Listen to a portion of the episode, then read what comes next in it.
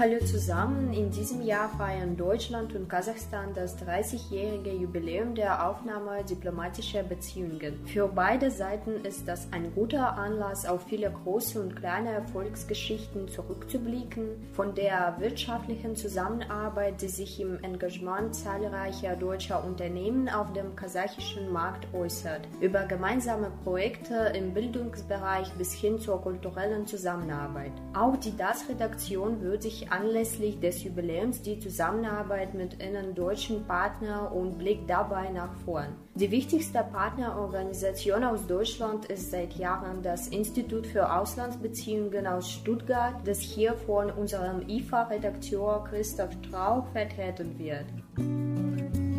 Hallo Christoph, kannst du dich kurz vorstellen und etwas über deine Aufgaben in der DAS-Redaktion sagen? Hallo, mein Name ist Christoph Strauch.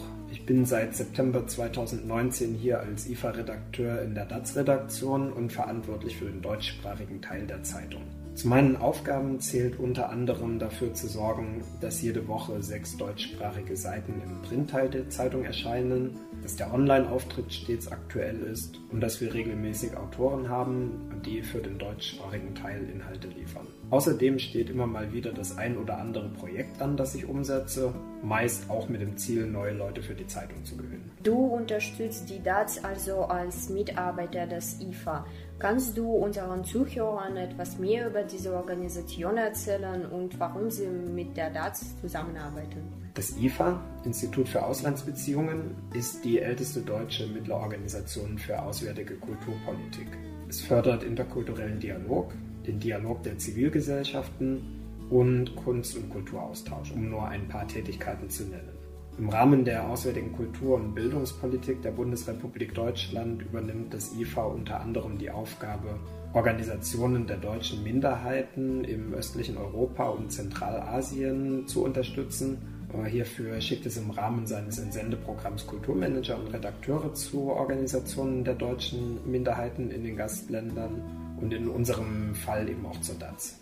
Du solltest dabei nicht vergessen, dass das IFA die DATS auch anderweitig unterstützt, sonst würde ich jetzt nicht herstellen. Ja, da hast du recht. Ohne das IFA Kulturassistenzprogramm könnte die DATS zurzeit nicht auf deine Unterstützung zurückgreifen.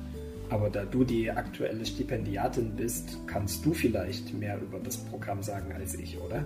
Das Kulturassistenzprogramm richtet sich an junge Leute aus der deutschen Minderheiten im östlichen Europa und Zentralasien. Diese sollen die entsprechende Organisation bei Kultur, Jugend oder Medienprojekten unterstützen. Ich zum Beispiel setze gerade mit euch ein Projekt um, bei dem es um multimediale Inhalte geht, also in erster Linie Videos und Podcasts. Allerdings gibt es recht klare Anforderungen an die Bewerber. Sie müssen eben aus der deutschen Minderheiten stammen und auch gute Deutschkenntnisse mitbringen. Wie findest du das eigentlich als jemand, der hier von außen drauf schaut?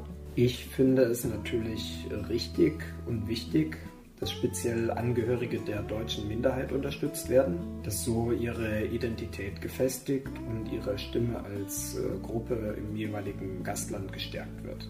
Aber mit der Identität und der Zugehörigkeit zur Gruppe ist es eben mitunter so eine Sache. Hier in Almaty ist es schon fast eine Ausnahme, wenn jemand nicht aus einer ethnisch gemischten Familie kommt. Viele Leute haben Eltern und Großeltern aus zwei unterschiedlichen Ethnien, oft auch aus drei oder mehr sogar.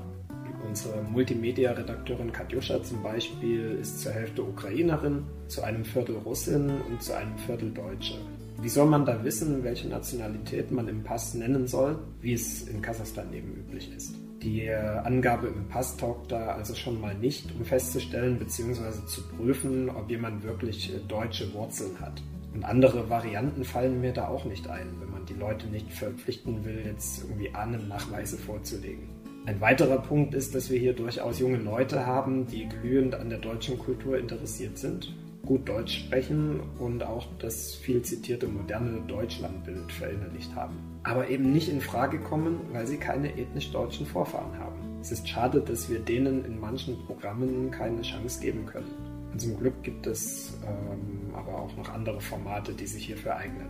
Denn, liebe Alina, die Geschichte der Zusammenarbeit zwischen DATS und IFA ist mit uns beiden noch nicht zu Ende erzählt. Ach ja, äh, was gibt es denn da noch zu erzählen? Ja, es gibt noch das IFA-Hospitationsprogramm. Das ist ein Programm, das sich ebenfalls an Angehörige der deutschen Minderheit richtet, aber hier werden lediglich Stipendien für Praktika vergeben. Und das Ganze ist nicht für eine so lange Dauer ausgelegt wie jetzt die Kulturassistenz. Und dann gibt es noch unser jährliches Projekt, mit dem wir auch über die deutsche Minderheit hinaus junge Leute mit Bezug zu Deutschland und zur deutschen Sprache und, das ist wichtig, mit Interesse an Journalismus ansprechen können. Und das ist unsere ZAM. Klingt interessant, aber so richtig was vorstellen kann ich mir darunter nicht. Um, ähm, was hat es denn mit dieser ZAM auf sich? ZAM steht für Zentralasiatische Medienwerkstatt. Im Rahmen dieses Projekts, das vom IFA aus Mitteln des Auswärtigen Amtes finanziert wird, laden wir junge Leute aus der Region ein, an einem journalistischen Workshop teilzunehmen. Da stehen jedes Jahr ein anderes Thema und ein anderer inhaltlicher Schwerpunkt im Vordergrund. Und äh, dieses Jahr haben wir Multimedia gemacht, also wie produziere ich Videos mit Kamera und Handy, wie Podcasts. Letztes Jahr ging es um journalistische Textsorten. Vorletztes Jahr drehte sich alles ums Thema Ökologie. Letztes Jahr haben wir deutsche Unternehmen in Almaty besucht und meistens führen wir das zusammen mit Partnern durch. Also zum Beispiel DAAD, ZFA, Zentralstelle für das Auslandsschulwesen oder die Deutsch-Kasachische Universität, DKU. Ähm, nicht schlecht. Und wie wird das so von den jungen Leuten angenommen? Erst einmal muss ich sagen, dass wir es die letzten Jahre zunächst wegen der Pandemie alles ein bisschen anders gemacht haben. 2020 zum Beispiel, als die Grenzen geschlossen waren, beziehungsweise es überall Einreisebeschränkungen gab, haben wir einen Schreib- und Videowettbewerb ausgeschrieben damit trotzdem aus allen Ländern der Region Leute teilnehmen konnten. Und äh, zu meiner großen Überraschung kamen da besonders viele Einsendungen aus Tadschikistan und Turkmenistan, von wo ich eigentlich die wenigsten Beiträge erwartet hätte. Dieses und letztes Jahr wollten wir dann wieder was mit Präsenz machen, aber da in vielerlei Hinsicht die Situation weiter unklar war, zumal dieses Jahr noch die Januarunruhen in Kasachstan und die Folgen des Ukraine-Kriegs dazu gekommen sind, haben wir es auf Teilnehmer aus Kasachstan beschränkt. Wir haben sowohl Schüler als auch Studenten eingeladen und hier kann ich auf jeden Fall das Fazit ziehen, dass das Interesse gerade unter den Schülern besonders groß war. Das liegt natürlich vor allem an der hervorragenden Zusammenarbeit mit dem Fachberater für Deutsch als Fremdsprache in Kasachstan, Mario Schönfeld. Und ja, ich muss wirklich sagen, dass ich jedes Jahr überrascht bin, wie engagiert, aktiv und begeistert teils erst 15- oder 16-Jährige hier mitmachen und was sie schon an Deutsch Deutschkenntnissen mitbringen. Du hast gesagt, dass das IFA Kulturmanager und Redakteure in vielen Ländern Ost- und Mitteleuropas entsendet. Und weißt du, wie es bei deinen Kollegen in anderen Ländern so läuft? Ja, die haben natürlich in vielerlei Hinsicht ähnliche Bedingungen und Verhältnisse in ihren Ländern. In vielen Punkten gibt es aber auch Unterschiede. Hier bei uns in Kasachstan ist die deutsche Minderheit zum Beispiel zahlenmäßig und was ihre Aktivitäten betrifft schon sehr groß. Von den anderen Ländern kann man das noch über Polen, Ungarn und Rumänien sagen soweit ich das überblicken kann. Die Kulturmanager haben natürlich ganz andere Aufgaben als wir Redakteure wobei erstere durch Projekte im Bereich Presse- und Öffentlichkeitsarbeit auch mit den örtlichen Medien in Verbindung kommen. Aber in erster Linie tausche ich mich natürlich mit meinen Redakteurskollegen aus. Der eine, Manuel Rommel, sitzt in Prag beim Landesecho, der andere, Lukas Netter, übrigens auch ein Kasachstan-Veteran, beim Wochenblatt in Oppeln. Vor dem Krieg in der Ukraine gab es auch Redakteure in Moskau und Omsk, sowie einen Kollegen, der als Kulturmanager in der Westukraine eingesetzt war, aber das geht seitdem natürlich nicht mehr. Die politischen Ereignisse beeinflussen die Arbeit der Kollegen in anderen Ländern natürlich sehr. Es geht los in Polen, wo die Regierung die Mittel für den deutschsprachigen oder für den deutschen muttersprachlichen Unterricht gekürzt hat und hört auf in den genannten Ländern, wo keine Leute mehr hin entsandt werden können.